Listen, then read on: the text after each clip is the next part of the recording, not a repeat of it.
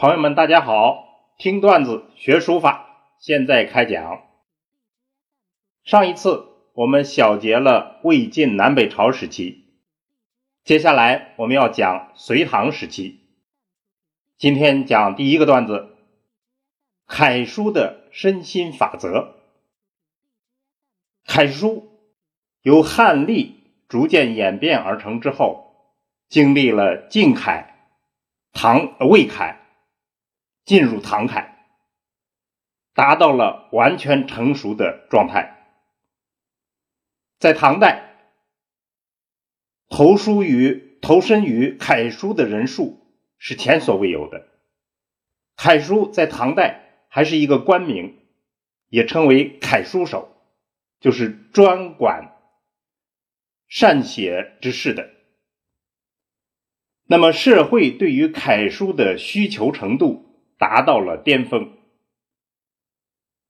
楷书的法度也达到了极度的成熟，以至于以后逐渐走了下坡路。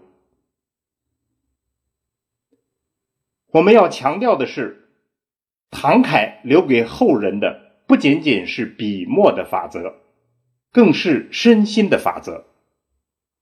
唐代的楷书代表人物。颜柳欧无一不是以身心法则垂范后世的榜样，尤其是颜真卿，后人评颜书如关羽坐帐，正气逼人。根本的原因就在于其满门忠烈、舍生取义的精神境界。所以，清代的大书法家釜山说。做字先做人，身心法则重于笔墨法则。我们先讲颜真卿。颜真卿家学深厚，他的五世祖颜之推有颜氏家训，影响了颜氏的世代人格。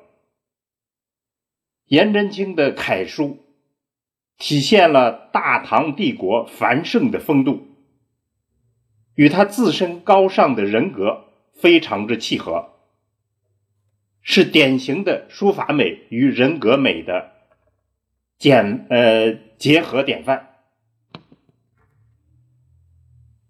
颜真卿一生用他自己的儒学身体力行，以尽忠孝，不仅创造了颜体书法，更缔造了一种独特的书学境界。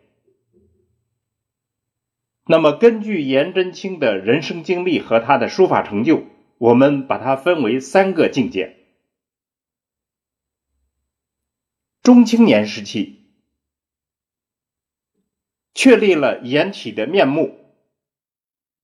他早年的劝学诗句就表明了他的志向：“三更灯火五更鸡，正是男儿读书时。”颜真卿向张旭请教笔法，追求其余古人的境界。那么，也正是在这一时期，他写出了多宝塔、多宝塔碑。第二个境界就是他老年以后，这个时期颜体已经形神兼备。颜真卿因为遭到排挤。调任了平原太守，安史之乱爆发，颜真卿誓死保卫平原郡，所以在这个时期，颜真卿就从书生变成了一个真正的统帅，他的心灵空间大大的拓展了。也就是在这一时期，他写出了《大唐中兴颂》。第三种境界就是他晚年时期。颜体书法已经到了炉火纯青。颜真卿在七十七岁的高龄，冒死往叛军李希烈的军中传达圣旨，最终被李希烈所杀。这一时期，他写出了《颜家庙碑》，可以作为代表。纵观颜真卿的一生，他的为人与书法都是堪称后世儒者的楷模。没有那样的人生境界，书法境界也不可能达到。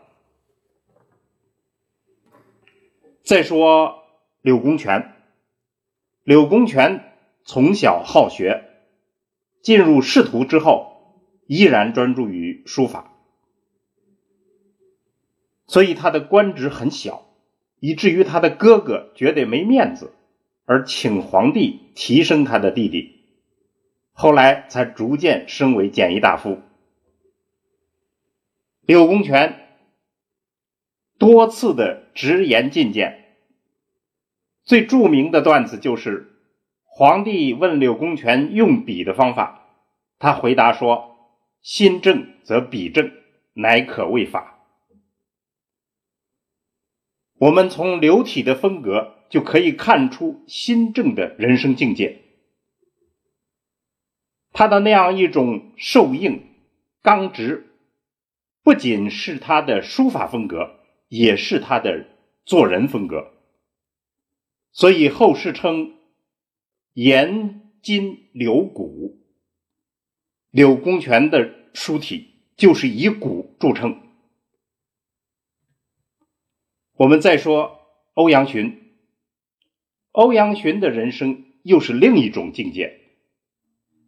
他的祖父和父亲都是将军。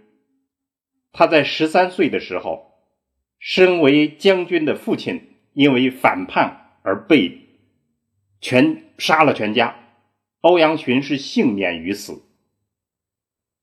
后来被他的父亲的好友收养。进入仕途以后，他就完全专注于书法，他还专注于书论，写出了。八绝和三十六法等，那么这样的人生就铸就了欧体。所谓成神静虑，端己正容，侧笔思声，临池致意，讲的不仅仅是书法的境界，也是他做人的境界。总之。身心法则才是大的书法家根本的法则，也是唐楷达到巅峰状态的核心秘籍。好，我们今天的段子就讲到这儿。听段子学书法，我们下次再见。